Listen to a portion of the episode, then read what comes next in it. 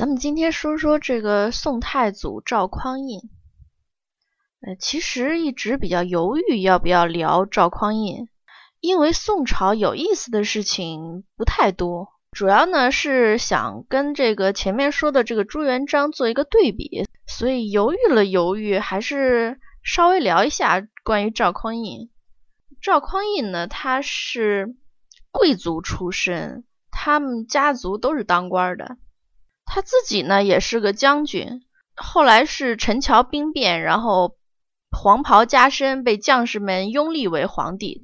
咱们看这个贵族出身的皇帝，跟那些个什么农民起义上来的那些皇帝，他们的处事方式就很不一样啊。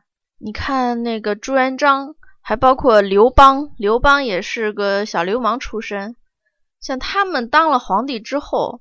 想当初跟他们打天下的那些功臣，到最后差不多死的都很惨，因为这些贫贱出身的皇帝，他们是靠着杀出一条血路来，最后自己当的皇帝。他们的骨子里都是有一种，应该说叫光棍的这种气质吧，就是非常的凶狠。他们从来不会手软，不怕杀人，甚至可以说杀人是他们的一种。手段对他们来说是一种非常有效的手段，所以甚至他们乐于杀人。但是像这种出身贵族的这些人来讲呢，他们心中反而能够留有仁慈。你看赵匡胤，他对前朝的这些皇室都是非常的优待的，还有当初跟他一起打天下的这些个兄弟们。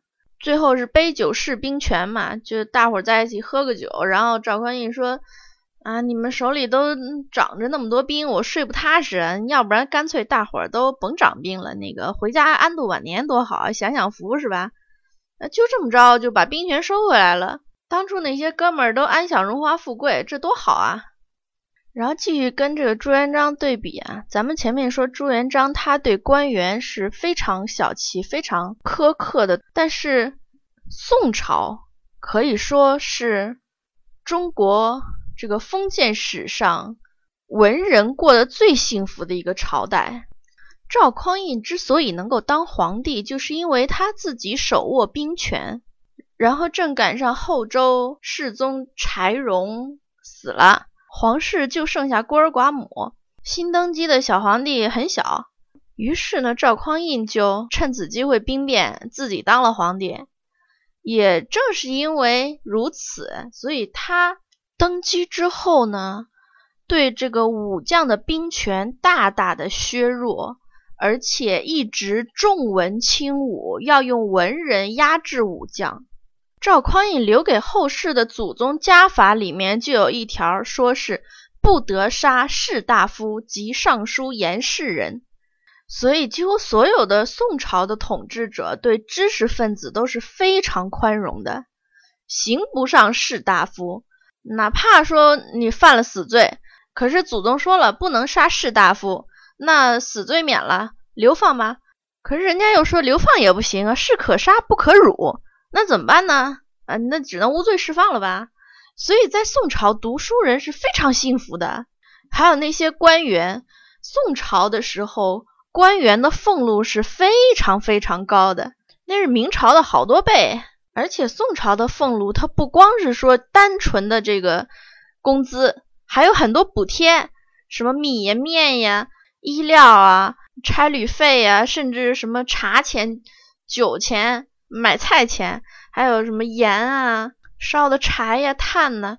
呃，甚至那个喂马的草料啊，还包括你身边那些仆役、衙差的那些个衣粮、伙食费什么的。您看看，在宋朝当官是得多幸福啊！宋朝宰相的工资换算到现在来说，是一年三百万人民币。当然，也有说这个三百万都不止啊，可能杂七杂八的，或者再捞点别的，或者什么的。呃，也有说这个宋朝宰相一年的工资甚至上千万的，而且那个时候当官你贪污，皇上也不管，因为赵匡胤觉得那些个文人嘛，就是写写字儿、发发牢骚，他手里没兵，他就对政权构不成威胁。你愿意贪你就贪吧，你就贪点银子而已。你一百个文官贪污也比那一个武将造反强。您别看赵匡胤他自己是个武将啊，而且好像他武功还挺不错的。现在还流传着那个太祖长拳，什么太祖盘龙棍，那据说都是从赵匡胤那传下来的。就是所有人的这个行为方式，其实他都是有有迹可循的啊。呃，咱们看，就比如说朱元璋，因为他小时候生活凄苦。所以他对官员如此痛恨，所以他当了皇帝之后，这样压榨他的那些官员。那像赵匡胤，就是因为他自己是个武将，他手握兵权，最后兵变当了皇帝，所以他当了皇帝之后，他对这个武将无比忌惮，因此他大力的抬高文人的地位。所以在宋朝的时候，文化产业是可以说是空前繁盛。但是呢，咱们说所有的事情都是一样的，都是过犹不及。任何事情它都是有两面性的。赵匡胤他这样的重文抑武，有没有坏处呢？这坏处也是显而易见的呀。宋朝后来被打的那个熊样，因为宋朝都是文人掌兵。那文人懂打仗吗？他不懂啊，武将手里没兵权呀。而且他把全国的精壮都编入禁军。这个宋朝的禁军就是正规军啊，不光是守卫皇城的那个，是正规军，他都叫禁军。你宿编的那些，他也叫禁军。然后地方上就剩一堆老弱病残，那每天抓个贼什么的，有可能都抓不着呢，更别说打仗了。所以。那些外敌来的时候，他只要一突破边防，就畅通无阻。而且不光是说对他宋朝本朝的影响，就是从宋朝开始，文人的地位大大提高，而且重文抑武，使得人们对这个习武这件事情的态度，呃，就是说习武变成了一件非常低俗的事情。万般皆下品，唯有读书高。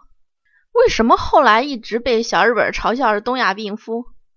小日本他们很多习惯也都是我从我们这儿学去的，但是是从大唐时候学去的。唐朝的时候，中国什么样？